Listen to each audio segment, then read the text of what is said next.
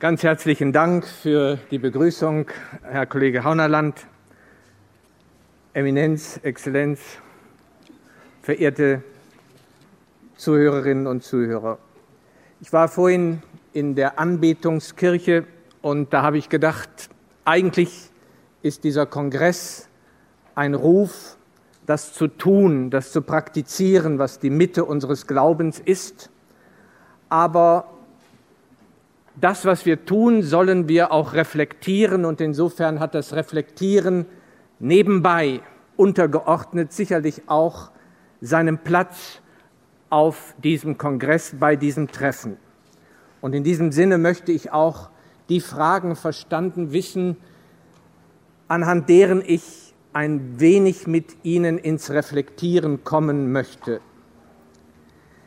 Sie haben hoffentlich alle so ein Handout bekommen und anhand dieses Handouts können Sie in etwa die Struktur des Vortrags verfolgen, was nicht heißt, dass Sie jetzt alles, was da steht, lesen müssen, es ist mehr als etwas gedacht, was nochmal in Erinnerung rufen kann im Nachhinein. Die Frage 1, mit der ich beginnen möchte, heißt, was eigentlich wird Gegenwart in der liturgischen Feier der Eucharistie? Denn es ist kein Zufall, dass wir sagen, ein Ereignis wird Gegenwart. Eigentlich geht das gar nicht. Ein Ereignis kann man erinnern, wie ein Historiker etwas erinnert. Und das ist immer etwas Subjektives. Dass ein Ereignis, das abgeschlossen ist, tatsächlich Gegenwart wird. So Gegenwart, dass es auch nicht in der Gegenwart verharrt, sondern Zukunft schafft. Uns in eine Zukunft mitnimmt, uns herausfordert, das ist alles andere als etwas Selbstverständliches. Es gibt dafür auch keine religionsgeschichtlichen Parallelen, soweit ich das sehe. Es gibt nicht irgendetwas, worauf das Christentum einfach zurückgreifen konnte, um zu erklären, was gemeint ist. Ich möchte zunächst inhaltlich einmal mit meinen Worten, aber gestützt auf Balthasar sagen, was eigentlich wird Gegenwart in der liturgischen Feier der Eucharistie. Die Theologie der drei Tage oder das, was man auch die Theologie des Mysterium Paschale nennt, das wird Gegenwart. Und wir müssen uns dabei vor Augen führen, es gibt nicht irgendeinen Topos in einer anderen Religion oder Konfession für das, was wir da feiern. Es ist völlig singulär. Jesus Christus, so habe ich das immer vor meinen Studentinnen und Studenten gesagt, Jesus Christus hat vor 2000 Jahren für alle Menschen aller Zeiten, ob sie das wissen oder nicht, ob sie sich daran erinnern oder nicht, ob sie das erklären können oder nicht, etwas getan, was ihre Situation vollständig verändert hat. Was denn? Wenn man in das Alte Testament schaut, in das, was die Juden ihre hebräische Bibel nennen, dann ist, Nietzsche hat uns mit Nachdruck darauf hingewiesen, etwas in besonderer Weise zu reflektieren, nämlich das Ereignis der Sünde. Sünde ist nicht etwas, was wir im Allgemeinen in unserer modern gewordenen Gesellschaft damit bezeichnen, sondern Sünde ist das, was Gott nicht will, das, womit der Gott, der mit den vier Buchstaben JHWH bezeichnet wird, ganz und gar nicht will. Und deswegen ist Sünde etwas, was man als Katastrophe bezeichnen muss mit ungeheuren Ausmaßen. Wenn Gott die Liebe ist, wie wir mit unserem Glauben an den trinitarischen Gott sagen, dann ist Gott einer, der eine Schöpfung geschaffen hat, die er als Bundespartner will. Er hat dieser Schöpfung Freiheit geschenkt. Adressat dieser Schöpfung ist der Mensch, der Dialogpartner Gottes. Und dieser Mensch ist in der Lage, etwas zu tun, was Gott ganz und gar nicht will und weil er dem Menschen wirkliche Freiheit geschenkt hat, auch nicht verhindern kann und auch keine Macht darauf hat, wenn es geschehen ist. Das ist vielleicht das Ungeheuerlichste, was wir aus dem Alten Testament lernen können. Die Sünde ist ein Ort, etwas Objektives in der Welt, worüber Gott keine Macht hat. Würde er sich ich sage das immer ein bisschen salopp, auf den Salon seines Himmels setzen und sagen, ich kann alle Sünde auslöschen. Sie ist weg, sie ist gar nicht mehr da. Dann würde er die Freiheit des Menschen auslöschen, denn wenn nichts irgendeine Relevanz hätte, was wir tun, im Guten wie im Bösen, dann wären wir keine freien Menschen. Die Sünde, das weiß jeder, der zum Beispiel einmal gelogen hat oder eine Verleumdung in die Welt gesetzt hat, die Sünde klebt am Sünder. Sünder und Sünde werden letzten Endes nicht unterschieden, weil sie nicht voneinander trennbar sind. Und deswegen ist der Ort, der objektive Ort der Sünde in der Welt auch der Sünder oder die Sünderin. Und deswegen kann man sagen, es gibt eine objektive Wirklichkeit in Raum und Zeit in der Welt, über die Gott keine Macht hat weil er die Freiheit des Menschen so ernst nimmt, dass er die Folge der pervertierten Freiheit, die Sünde, nicht auslöschen kann. Das drücken die Juden aus mit dem Bild von der Sheol nachexilisch. Sheol, das ist nicht einfach die Hölle, wie das Mittelalter der Christen sie sich ausmalt. Es ist einfach das Gegenteil der Heiligkeit, das Gegenteil des wahren Lebens und deswegen das Gegenteil Gottes. Der Ort in Raum und Zeit, da ist nämlich die Sünde in Raum und Zeit, wo Gott nicht hin kann. Und die ganze Theologie der drei Tage, das, das Mysterium Paschale von Hans Urs von Balthasar besteht darin, dass Balthasar sagt, wie konnte Gott diesen Zustand verändern? Wie konnte er den Tod, der für einen Sünder immer die endgültige Trennung von Gott ist, weil Sünde und Sünder nicht voneinander trennbar sind. Wie konnte Gott diesen Zustand nun beheben? Wie konnte Versöhnung zwischen Gott und Sünder Wirklichkeit werden? Und die Antwort, die nun das Neue Testament gibt, ist Menschwerdung Gottes. Wir sagen das immer, vor allen Dingen in der Weihnachtsliturgie so, Gemeint ist natürlich, dass die Beziehung, die Gott ist als Sohn zum Vater, dass diese Beziehung als ein wahrer Mensch in allem uns gleich außer der Sünde in unserer Welt präsent wird. Jesus lebt dieselbe Beziehung zu dem Gott, den die Juden mit den vier Buchstaben bezeichnen, dieselbe Beziehung, die der innertrinitarische Sohn zum Vater ist.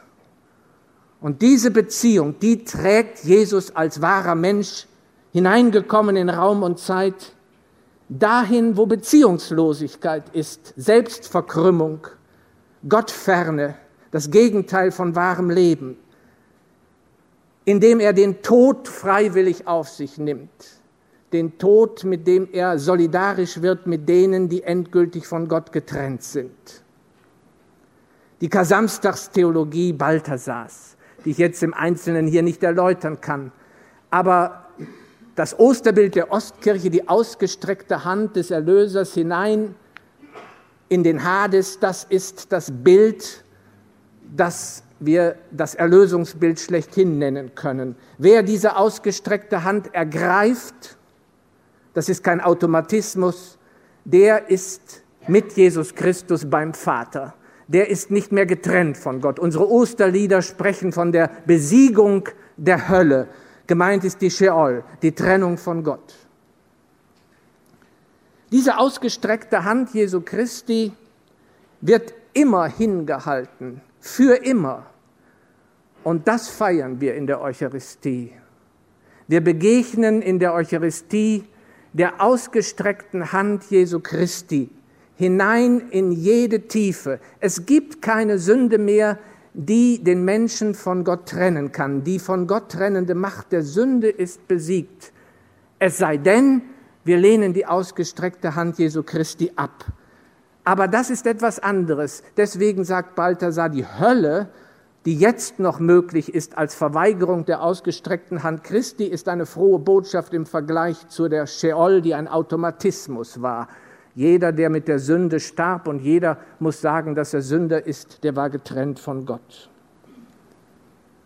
Das schenkt uns eigentlich jedes Sakrament, vor allen Dingen aber die Kernsakramente Taufe und Eucharistie schenken uns diese ausgestreckte Hand Christi.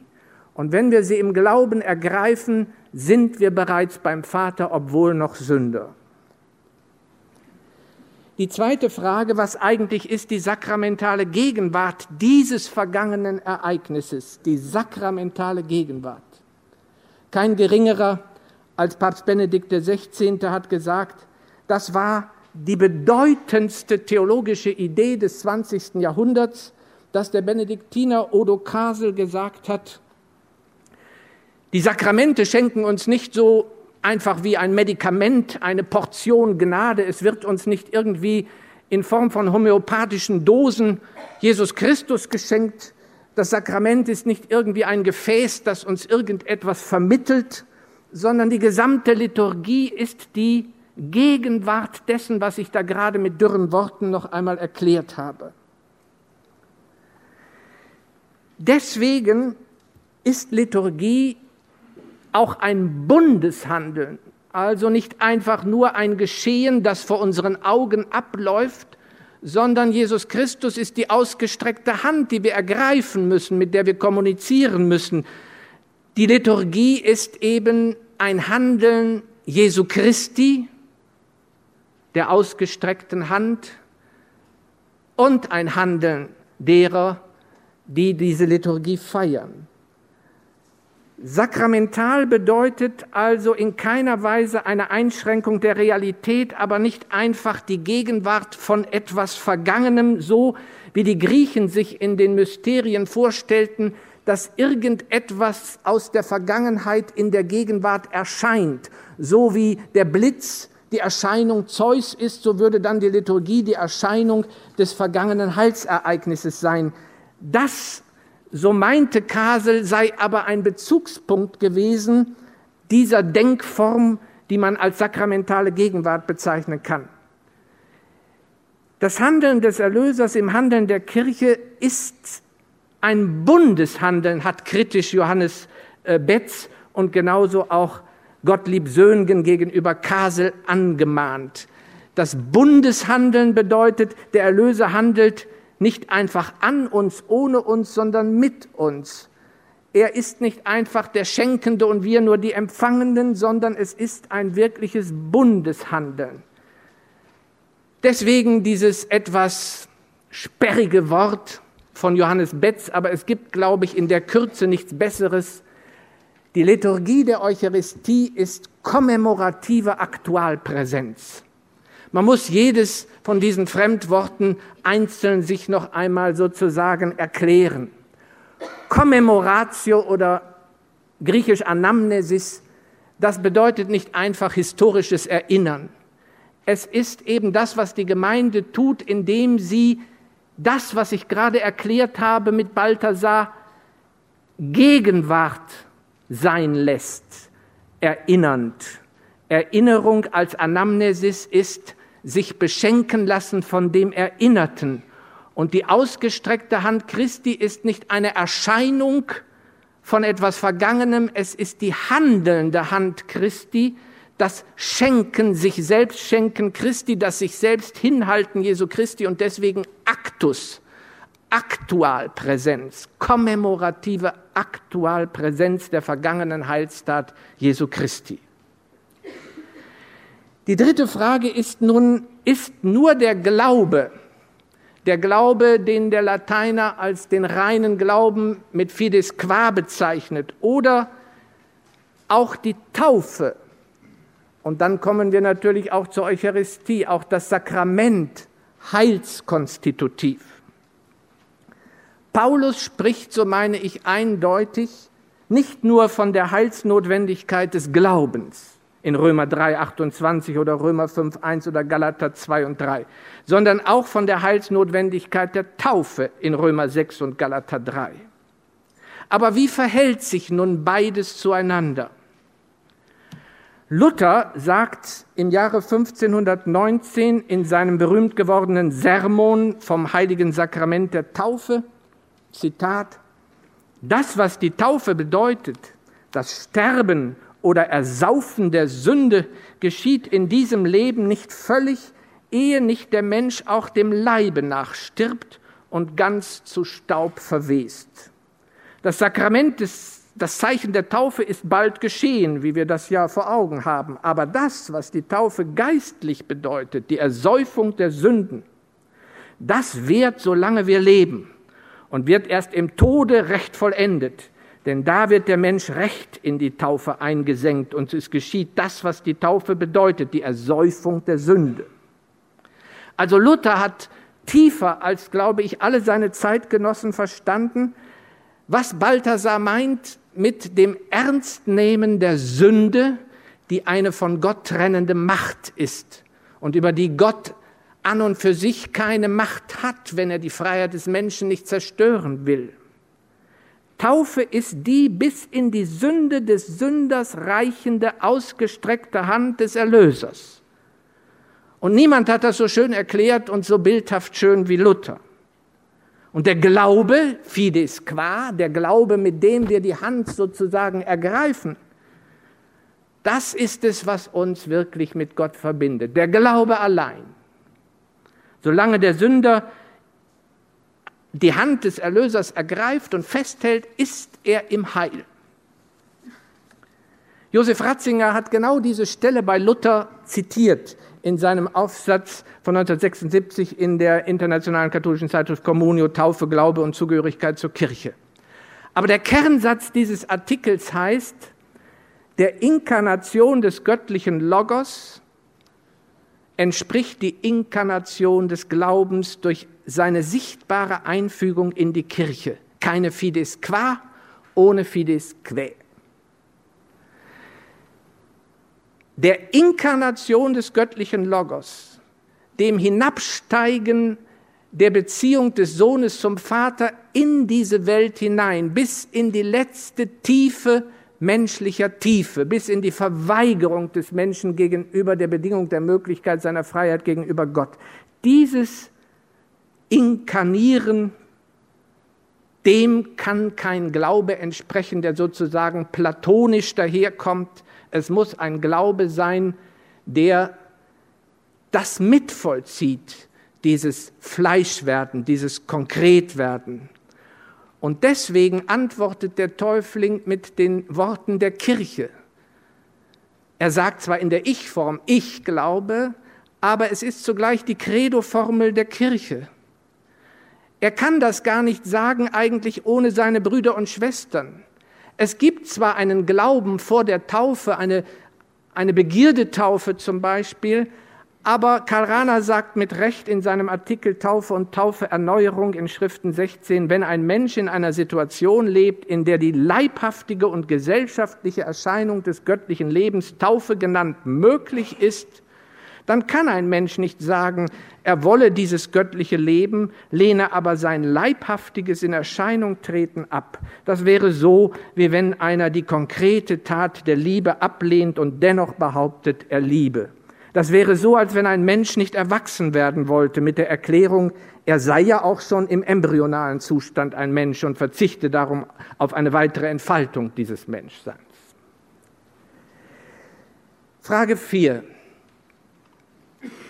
In der Eucharistie beziehungsweise im Abendmahl wird dem Empfänger nichts anderes geschenkt als in der Taufe. Doch warum werden denn nur Getaufte zur Eucharistie zugelassen? Und warum wird die Taufe nur einmal, das Sakrament der Eucharistie jedoch immer wieder empfangen? Zunächst einmal, oft ist, glaube ich, nicht klar, wenn man Sakramente versteht wie Medikamente, dass das Medikament der Eucharistie dasselbe ist wie das der Taufe. Aber im Grunde schenkt uns ja die Eucharistie genau das, was ich da am Anfang mit Balthasars Theologie der drei Tage erklärt habe. Genau das schenkt uns auch die Eucharistie. Aber dann stellt sich ja die Frage, warum empfangen wir die Eucharistie immer wieder, die Taufe aber nur einmal? Hier muss man, glaube ich, differenzieren und wir sind ja hier auch zusammen, um zu diskutieren. Ich äh, schärfe also ein bisschen zu, wenn ich den konfessionellen, die konfessionelle Differenz äh, stark mache, ohne jetzt immer auch die Gemeinsamkeiten zu betonen. Die protestantische Tradition sagt, das Gedächtnismahl darf nicht einseitig auf das letzte Mal Jesu vor seinem Leiden zurückgeführt werden. Johannes kennt ja gar kein Abschiedsmahl, aber die drei Synoptiker sprechen ja von einem Abschiedsmahl. Es darf nicht auf dieses Abschiedsmahl alleine zurückgeführt werden. Es steht in der Tradition, dieses Gedächtnismahl der Eucharistie oder des Abendmahls in der Tradition der Mahlgemeinschaft des Erlösers, gerade auch mit den Zöllnern, den Sündern. Die Einladung an diese Outcasts der Gesellschaft ist reine Gnade und deshalb muss diese Einladung ohne Bedingung geschehen. Selbst protestantische Theologen, die innerhalb ihrer eigenen Fakultät oft als katholisierend kritisiert werden, wie zum Beispiel Wolfhard Pannenberg, unterstreicht das mit allem Nachdruck. Das Abendmahl ist von den Sündermälern Jesu her zu erklären. Deswegen ist es falsch, irgendwelche Bedingungen zu stellen. Pannenberg geht so weit, er könne gut die protestantischen Kollegen verstehen, die sagen, auch die Taufe ist nicht Bedingung für die Zulassung zum Abendmahl, nur der Glaube an die ausgestreckte Hand des Erlösers. Was Luther die Rechtfertigung sola gratia nennt, wird in den beiden Sakramenten der Taufe und des Abendmahles, so unterstreicht die protestantische Tradition, veranschaulicht. Eingeladen sind alle. Nach Meinung der überwiegenden Mehrzahl der protestantischen Theologen auch die Nichtgetauften, wenn sie die bedingungslose Liebe des Erlösers glauben dann richtet sich die Warnung des Apostels Paulus vor der Gefahr des unwürdigen Essens und Trinkens nur gegen diejenigen, die eben Unterschiede machen. Ich bin berufen, du aber nicht, wie zum Beispiel eben der Pharisäer gegenüber dem armen Sünder. Die katholische Tradition dagegen sagt, Eucharistie ist nicht nur Gegenwart der Selbstverschenkung des Erlösers in den konsekrierten Gaben von Brot und Wein, sondern auch in den Empfängern. So ergibt sich die Unterscheidung zwischen vertikaler Sakramentalität, Verleiblichung Gottes in Jesus Christus, beziehungsweise in den konsekrierten Gaben von Brot und Wein, und horizontale Sakramentalität, Verleiblichung Jesu Christi in den Empfängern der konsekrierten Gestalten von Brot und Wein. Während Christus seine Substanz, das bedeutet eigentlich seine Bedeutung für Welt und Geschichte, ex opere operato an die konsekrierten Gestalten von Brot und Wein bindet, wird er von den Empfängern in eben dem Maße, sagt die katholische Tradition, abgebildet, dargestellt, darstellendes Handeln, indem diese seine Selbstverschenkung in ihr eigenes Glauben, Hoffen und Lieben transponieren. Dem entspricht die in der griechischen Patristik ständig wiederkehrende Formel memne menoi prosferumen, die man übersetzen könnte, indem wir an der Vergegenwärtigung des einen Opfers Christi, gemeint ist das, was ich mit Balthasar erklärt habe, Anteil gewinnen, opfern auch wir selbst. Durch seinen eucharistischen Leib will Christus jeden Menschen in sein Handeln kommemorative Aktualpräsenz hineinnehmen, nicht nur passiv als Empfänger seiner Selbstverschenkung, sondern auch aktiv als Mitopfernden. Wobei strikt zu betonen ist, dass das Mitopfern kein ergänzendes, additives Opfern ist, sondern der Modus, in dem das Opfer, die Selbstverschenkung, die ausgestreckte Hand Jesu Christi von uns angenommen wird. Zugelassen sind nicht, sind dann, wenn man das so sieht, nur die, die in der Taufe die ausgestreckte Hand des bis in die Scheol herabgestiegenen Erlösers ergriffen haben und zugleich bereit sind, diese ausgestreckte Hand darzustellen. Oder besser noch gesagt, der Modus der Annahme dieser ausgestreckten Hand, die uns in der Eucharistie entgegenkommt, ist das selber die Hand ausstrecken gegenüber den anderen, sogenannten anderen Brüdern und Schwestern. Und weil wir Sünder bleiben, ist das ein asymptotischer Prozess. Wöchentliche und tägliche Eucharistiefeier ist das sich immer wieder neu an der Hand Jesu Christi festmachen, in dem Bewusstsein Ohne ihn können wir nichts, mit ihm können wir alles, wie Ignatius von Loyola das erklärt. Das genau, meine ich, ist in dem Wort des heiligen Augustinus, in dem viel zitierten enthalten, si ergo vos estis corpus Christi et membra mysterium vestrum in mensa dominica positum est, est tote quod videtis et accipite quod estis. Also ihr sollt sehen, was ihr empfangt und ihr sollt empfangen, was ihr seid. Kurzum, der eucharistische Empfang des stellvertretenden Sühnopfers Christi ist nicht zuerst ein bloßes Empfangen, das dann ein Geben zur Konsequenz hat, sondern das Geben, ich spreche ja auch oft und gern von inklusiver Stellvertretung, ist der Modus des Empfangens. Deshalb kann niemand in der Eucharistie die von Gott durch Jesus Christus im Heiligen Geist geschenkte Gemeinschaft des neuen Lebens annehmen, empfangen, ohne sich mit diesem Empfangen in die geschichtliche Selbsthingabe des Sohnes an den Vater und an die Menschen einbeziehen zu lassen. Aber um das nochmals zu betonen, das ist für die Ökumene ganz wichtig, das haben wir gelernt, man darf von einem Opfer der Kirche nicht im additiven Sinn sprechen, sondern nur, wenn man bedenkt, dass das Opfer der Kirche die Art und Weise ist, in welcher sie die Selbstgabe des Erlösers, das Opfer Christi, annimmt. Frage 5. Worin unterscheidet sich die sakramentale von der nicht sakramentalen, früher nur in Anführungsstriche geistlich genannten Kommunikation der Christen mit Christus. In der protestantischen Tradition wird gesagt, die Empfänger des Abendmahls bzw. der Eucharistie sind weder Darstellung noch Mittel noch Werkzeuge der Einheit.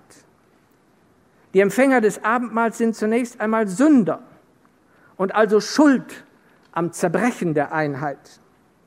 Wenn Sünder gemeinsam zum Altar treten, ihre Schuld bekennen und dann den für uns alle hingegebenen Leib des Herrn empfangen, die ausgestreckte Hand, die ich so oft zitiert habe, dann ignorieren sie nicht, was zwischen ihnen steht, sondern sie strecken sich gemeinsam aus nach dem, der allein heilen kann, was verwundet ist.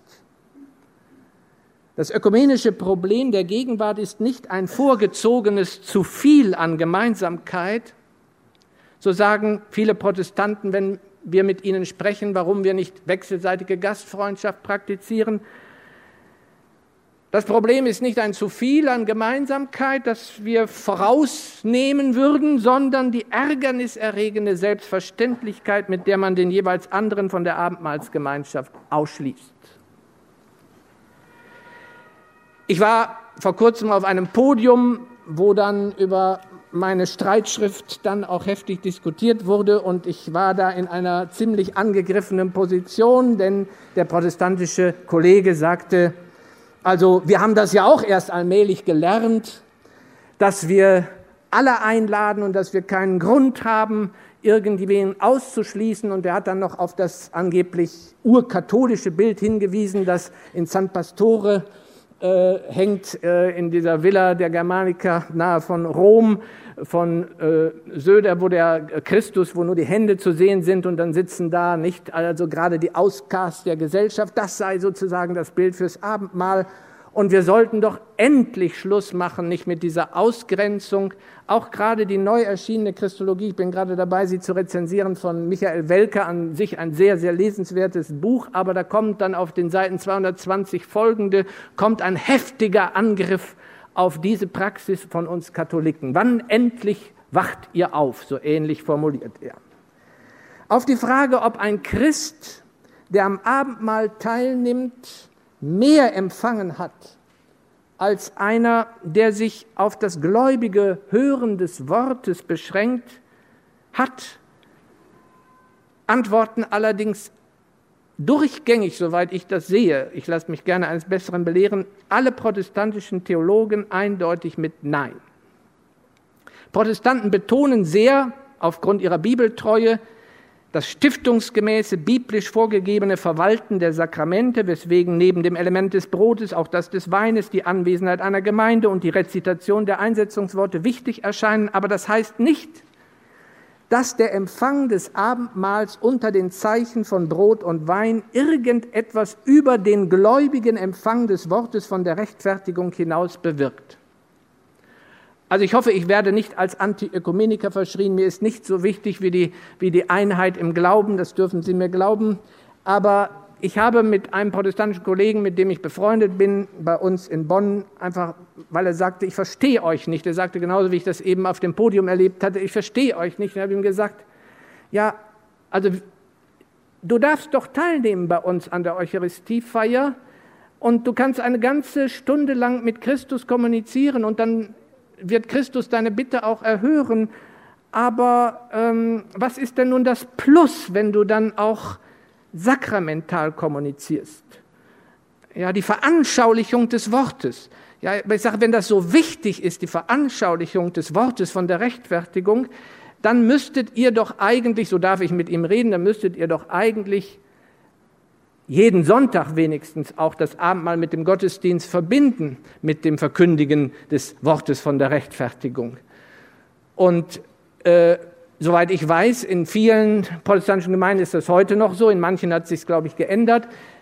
Alle vier Wochen haben sie Gottesdienst mit Abendmahl und wenn Ostern jetzt in den vier Wochen Zyklus fällt, dann ist selbst am höchsten Feiertag, da wo dieses Mysterium Paschale, von dem ich eingangs sprach, gefeiert wird, in aller Ausdrücklichkeit kein Abendmahl. Also die Sehnsucht nach der Veranschaulichung kann ja dann so groß nicht sein, dass sie bei uns auf jeden Fall stattfinden muss, aus der eigenen Perspektive. Die katholische Tradition sagt auf jeden Fall, es gibt ein doppeltes Plus der sakramentalen gegenüber der nicht sakramentalen Kommunikation mit Christus.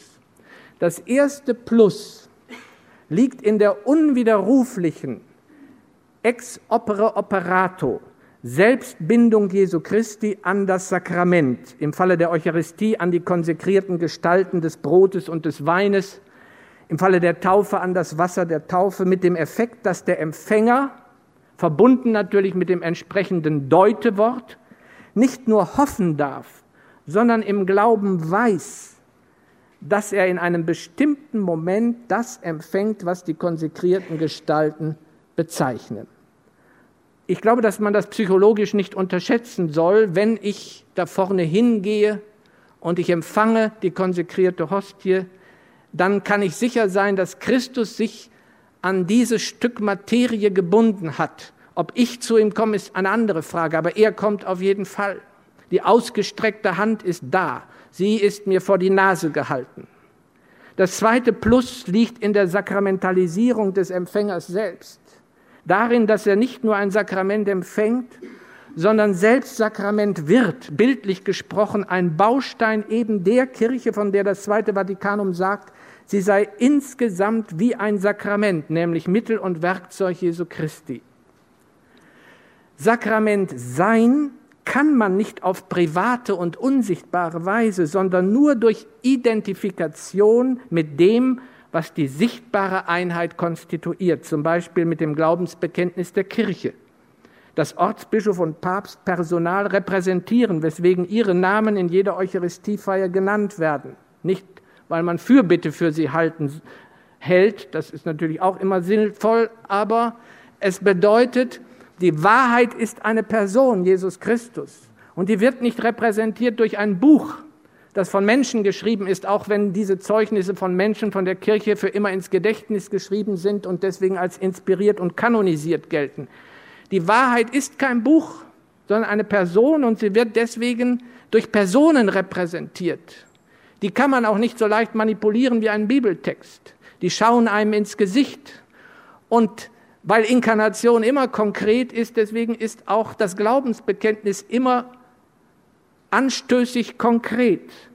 Ein Bischof ist immer anstößig konkret und der Papst ist auch immer anstößig konkret. Aber ohne diese Konkretion gibt es keine Einheit. Die Einheit ist keine platonische Idee. Sie kommt immer nur zustande durch Gemeinschaft konkreter Personen. Konsequenz wenn der Empfang der eucharistischen Gaben nicht nur Empfang Jesu Christi, sondern auch Einbindung des Empfängers in das Grundsakrament Kirche ist, ist die Zulassung zur Eucharistie denen vorbehalten, die auf der sichtbaren sakramentalen Ebene nicht im Widerspruch zur sichtbaren Kirche, zu ihren Dogmen, Regeln und Institutionen, und das sind eben auch Bischof und Papst, stehen.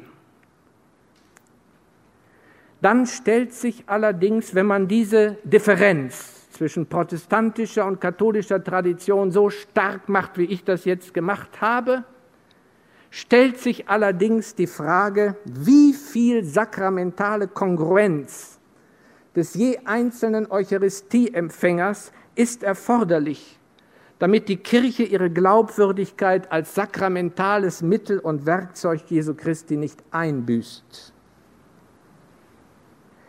Also noch einmal, die Eucharistie empfängt man im Unterschied zur Taufe weil man das, was einem in der Taufe schon geschenkt worden ist, nicht empfangen kann, ohne es sein zu wollen. Für die anderen Brüder und Schwestern, denn Christus ist nicht mein Heil, sondern das Heil der Welt. Und es kann mir nicht egal sein, ob er es auch für die anderen ist. Die ausgestreckte Hand, die ich in der Eucharistie empfange, natürlich auch zu meiner Stärkung, die muss ich auch sein. Nur wie viel sakramentale Kongruenz des einzelnen Empfängers mit der Kirche ist erforderlich, damit die Kirche Sakrament, Mittel und Werkzeug für die Heimholung aller anderen Brüder und Schwestern, Lumen Gentium 1, sein kann. Die Antwort ist, die sichtbare Kirche, die aus vielen einzelnen Gläubigen besteht, wird nach außen als sakramentales Mittel und Werkzeug Jesu Christi unglaubwürdig, wenn ihre Mitglieder öffentlich, für alle offensichtlich, aber häufig aus Überzeugung und mit gutem Gewissen etwas anderes bekennen oder leben als das, was die Kirche als Gesetz, als Regel oder Dogma für verbindlich erklärt hat.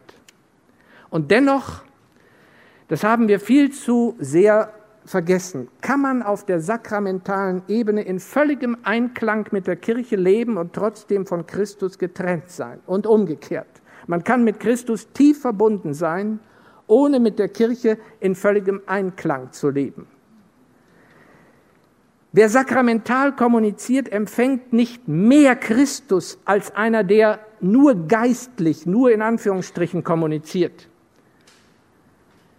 Ich habe das ja noch erlebt als Kind, dass eben wegen des Nüchternheitsgebotes äh, am Sonntag nur wenige zur äh, sakramental kommunizierten. Da fühlte sich niemand ausgeschlossen, weil die Mehrheit eben nicht sakramental kommunizierte. Und es wurde uns da auch noch beigebracht, was geistliche Kommunikation mit Christus ist, im Unterschied zur sakramentalen. Und es war eigentlich klar, wenn ich eine Stunde lang geistlich mit Christus kommuniziere, dann bin ich in ihm und er in mir. Und derjenige, der sakramental kommuniziert, hat nicht in irgendeinem Sinne quantitativ oder qualitativ mehr Christus empfangen. Das Plus liegt eben einmal psychologisch darin, dass eben in dem Moment, wo ich sakramental kommuniziere, ich weiß, dass Christus zu mir kommt, wenn ich glaube. Und das Zweite liegt eben, und das ist das Wichtigere, es liegt auf der Identifikation mit der Kirche und der Kirche mit mir. Mit Diskriminierung hat das anrüchig gewordene Wort Exkommunikation ursprünglich gar nichts zu tun. Es gibt sowieso immer nur eine relative, nie eine völlige Exkommunikation. Wer einmal getauft ist, Charakter indelebilis, gehört der Kirche für immer an, auch dann, wenn er rechtlich aus ihr austritt. Man kann das Getauftsein gar nicht auslöschen. Wer vom Empfang der Sakramente der Eucharistie und der Buße zum Beispiel ausgeschlossen ist, vorübergehend, gehört der Kirche durchaus an. Seine Sakramentalität ist nur eingeschränkt. Das heißt, seine Identifikation mit der sichtbaren Kirche und die Identifikation dieser Kirche mit ihm ist eine partielle. Bei einer Exkommunikation geht es nicht um Bestrafung, sondern um die Glaubwürdigkeit der Glaubensgemeinschaft Kirche, die insgesamt Mittel und Werkzeug, also Sakrament sein soll. Das Bußinstitut der frühen Kirche wird bis heute in der Fachliteratur mit dem Begriff Exkommunikationsbuße bezeichnet. Der Sünder wurde nach öffentlichem Bekenntnis irgendeiner öffentlich gewordenen Sünde aus der Eucharistiegemeinschaft ausgeschlossen nicht aus der hörenden Gemeinschaft des Wortgottesdienstes zum Beispiel oder aus der Kirche überhaupt. Und nach vollzogener Buße wurde er feierlich wieder aufgenommen in die sakramentale Gemeinschaft. So wurde sichtbar, dass die Buße nicht dem Ausgleich von Sünde und Sühne, sondern der Reinigung der Kirche gilt. Der einzelne Pönitent verstand sich als Baustein einer Kirche, die Licht der Welt sein soll und wenn ein Einzelner sie unglaubwürdig gemacht hat, dann muss er sozusagen wie ein Baustein, der morsch geworden ist, aus der Mauer genommen werden, repariert werden und wieder eingesetzt werden. Mit Christus kann ein solch in der Reparation befindlicher Mensch längst versöhnt sein, bevor er von der Kirche wieder sozusagen als sakramentales Werkzeug anerkannt wird. In Bezug auf die aktuelle Diskussion um die Zulassung wiederverheiratet Geschiedener zu den Sakramenten bedeutet das zunächst einmal, dass man die ganze Diskussion versachlichen sollte.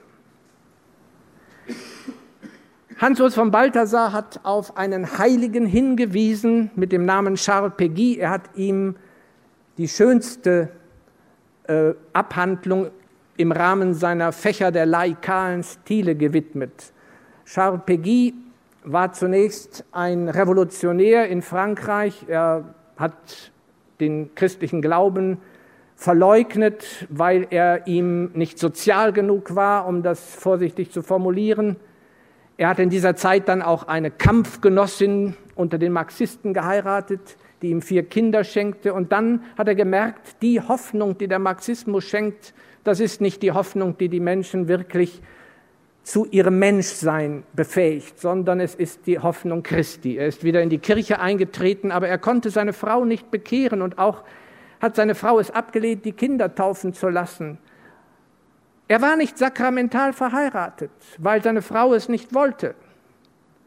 Und er hat bis zum Schluss seines Lebens, er ist auf den Schlachtfeldern vor Verdun gefallen, er hat bis zum Schluss seines Lebens nicht sakramental kommuniziert aber jeden Tag, wenn es ihm möglich war, drei Stunden sakramentale Anbetung gehalten. Und er hat das so erklärt, ich möchte die sakramentale Wunde meines Christseins durch Anbetung heilen. Und Balthasar hat ihn einen Heiligen genannt. Jeder Protestant kann heiliger sein als jeder Katholik obwohl wir ihn nicht zur sakramentalen Kommunikation mit Christus in unserer Gemeinschaft, das heißt in unserer Bekenntnisgemeinschaft, einladen. Jedenfalls so lange nicht, wie Sie nicht sagen, ich bin mit dem Glaubensbekenntnis des Erzbischofs Joachim und dem des Papstes Franziskus einverstanden. Das sagt ja über ihr persönliches, ihre persönliche Christusnähe gar nichts. Wer sakramental kommunizieren darf, ist deshalb noch lange nicht der bessere Christ. Und umgekehrt, wer nicht sakramental, aber sehr wohl existenziell persönlich mit Christus kommuniziert, kann ein Heiliger sein. Dennoch, ich möchte das jetzt auch nicht als Verharmlosung der Diskussion verstanden wissen um die Zulassung wiederverheiratet Geschiedener. Hier steht etwas zur Debatte, was viele Menschen in der Seele betrifft, und das ist unbedingt ernst zu nehmen. Es sind ja diejenigen wiederverheiratet Geschiedenen, denen der christliche Glaube ein Anliegen ist, und das ist leider die Minderheit unter ihnen, und denen das sakramentale Christsein ein tiefes Anliegen ist. Und deswegen muss man einschränkend sagen, eine rein innerliche, irgendwie nur platonische Mitfeier der Eucharistie ist zumindest dann eine Zumutung, wenn sie wie im Falle zivil wiederverheiratet Geschiedener auf Dauer verlangt wird. Wer an der Eucharistiefeier teilnimmt, kommuniziert ja nicht privat, sondern in der Communio der Mitfeiernden mit Christus. Er will teilnehmen an dem Transitus der vertikalen Inkarnation des göttlichen Sohnes in die horizontale Inkarnation der Kirche. Und er fragt deshalb zu Recht, warum eine zumindest nicht allein von ihm verschuldete Inkongruenz mit einem einzigen Punkt der kirchlichen Lebensform den lebenslangen Ausschluss von der sakramentalen Kommunion rechtfertigt. Jedenfalls kann die Kirche selbst entscheiden, wie viel sakramentale Kongruenz für die Zulassung des einzelnen Gläubigen zur Eucharistie erforderlich ist, damit sie selbst als sichtbares Mittel und Werkzeug Christi nicht durch einzelne Mitglieder unglaubwürdig wird. Frage 7. Wodurch unterscheidet sich sakramentales von nicht sakramentalem Christsein? Ich kann das wegen der fortgeschrittenen Zeit nur noch kurz andeuten und es ist vielleicht ja auch der Punkt, wo dann die Reflexion wieder in die Praxis übergehen soll, von der sie ja die Reflexion herkommt. Eine erste Antwort Wodurch unterscheidet sich sakramentales von nicht sakramentalem Christsein? Durch das Aushalten der Spannung zwischen der bezeichnenden, sakramentalen und der bezeichneten Ebene, konkret durch das Aushalten der Spannung zwischen sichtbarer Institution und unsichtbarer Communio Sanctorum, zwischen der Autorität des apostolischen Amtes und der Autorität Christi, zwischen Dogma und Wahrheit. Die Kirche ist nicht die Gemeinschaft der Gerechtfertigten. Sie ist untrennbar davon. Sakrament bedeutet, sie ist nicht nur Symbol, nicht nur Hinweis, nicht nur Bezeugung, aber sie ist nicht identisch damit. Und die Wahrheit, die wir in Dogmen fassen und die Wahrheit, die die Heilige Schrift von Jesus Christus bezeugt, ist nicht identisch mit Jesus Christus. Und die Autorität des apostolischen Amtes ist nicht identisch mit der Autorität Christi. Und deswegen gibt es eine Spannung zwischen Sakrament und dem, was das Sakrament bezeichnet. Und zur Demut des Kircheseins, des Christseins gehört es unbedingt, dass man diese Spannung aushält. Die Heiligen haben sie ausgehalten Sie haben oft genug darunter gelitten. Wenn ich allein daran denke, als Theologe, ich habe über Rosmini promoviert, nicht? Der ist ja von Bad Benedikt XVI. ein sehr mutiger Schritt, selig gesprochen worden, der einzige Selige bisher, der im Denzinger steht, nicht? Äh, was hat er gelitten unter seiner Kirche? Aber er hat sich nicht von ihr getrennt. Er hat diese Spannung ausgehalten. Und es hört, glaube ich, zum Christsein, diese Spannung auszuhalten, in dem demütigen Bewusstsein, ich stelle die ausgestreckte Hand Christi, die ich ja darstellen soll, wenn ich Eucharistie feiere. Dem Priester wird sogar gesagt in der Priesterweihe, dass er das, was er dort empfängt als Auftrag, dass er das wirklich auch darstellen soll. Stelle dich unter das Geheimnis des Kreuzes, ahme nach, was du vollziehst. Das ist natürlich nur mit großer Demut zu ertragen, wenn man sich morgens in den Spiegel blickt.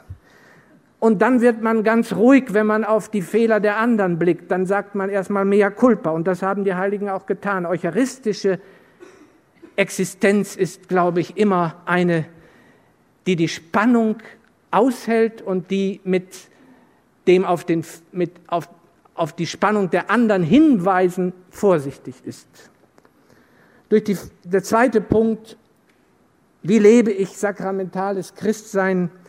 Ich glaube, durch die Vermeidung der Extreme des Mystizismus, darunter verstehe ich die Flucht aus der bezeichnenden sakramentalen Ebene in die bezeichnete Ebene und auch durch die Vermeidung des Sakramentalismus. Das ist die Identifikation der Bezeichneten mit der bezeichnenden Ebene.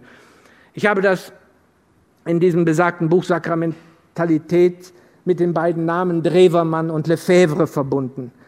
Drewermann sagt bei allem Berechtigten, was er als Anliegen immer wieder vorträgt, ich kann nicht, was, was soll ein Glaubensbekenntnis, sagt er mit Recht, dass ich mit frostigen Lippen daher sage, wenn es nicht von mir angeeignet ist, wenn ich nicht daraus lebe, wenn ich nicht erfahren habe, was ich glaube, wenn ich nicht eine wirklich innere Beziehung habe zu dem, was ich dort mit Lippen als Bekenntnis vor mich hin sage, wenn das Dogma nicht mit der Wahrheit so verknüpft ist, dass ich diese Wahrheit auch erfahre. Aber wenn ich das Kind mit dem Bade ausschütte, dann komme ich eben dahin, dass, wie er sagt, es alles, was es an ekklesiogenen Neurosen in der Menschheitsgeschichte gibt, darauf zurückzuführen ist, dass man eben überhaupt ein Dogma geschaffen hat, dass man überhaupt von einer Fides quae spricht, dass man überhaupt Kriterien aufstellt für die Zulassung zur Eucharistie, dass man überhaupt sagt, eine Kirche ist nur dann Kirche, wenn sie eben auch Sakrament ist, das heißt eine sichtbare Einheit ist. Wenn die Einheit nicht unsichtbar ist und nur die Vielheit sichtbar ist, wenn auch die Einheit sichtbar ist und dann braucht man Kriterien. Also ich finde, das ist das Kind mit dem Bade ausschütten, wenn man meint, nur was ich subjektiv erfahre, ist für mich wahr. Dann ist natürlich immer Glaube, und er zieht ja auch diese Konsequenz, der Glaube ist immer das, was er für mich ist. Und dann ist er für jeden etwas anderes, Hauptsache es tut ihm gut. Sakramentalismus ist das glatte Gegenteil, die Identifikation der bezeichneten Ebene, Gemeinschaft der Heiligen, Jesus Christus, mit der bezeichnenden Ebene. Also Lefebvre sagt letzten Endes, das Dogma ist die Wahrheit. Die Heilige Schrift ist die Wahrheit. Die Tradition ist die Wahrheit. Das apostolische Amt ist die Autorität Jesu Christi. Nein, ist sie nicht. Sie ist davon untrennbar, aber nicht damit identisch. Und dann kommen all die Konsequenzen, die dann Drewermann mit Recht anprangert. Denn dann kommt ein Christentum, das fast inquisitorisch ist, das dann meint, die Wahrheit müsste nicht durch das Nadelöhr des subjektiven Erkennens und Bekennens hindurch. Dann will man sozusagen in die Zeit vor Kant oder gar vor Luther zurück. Schließlich jenseits von Sakramentalismus und Mystizismus, was ist es denn dann positiv? Das eucharistische Christsein. Es ist die täglich neu versuchte Übersetzung der vertikalen in die horizontale Sakramentalität der eucharistischen Selbstverschenkung Christi. Ich danke Ihnen für Ihre Aufmerksamkeit.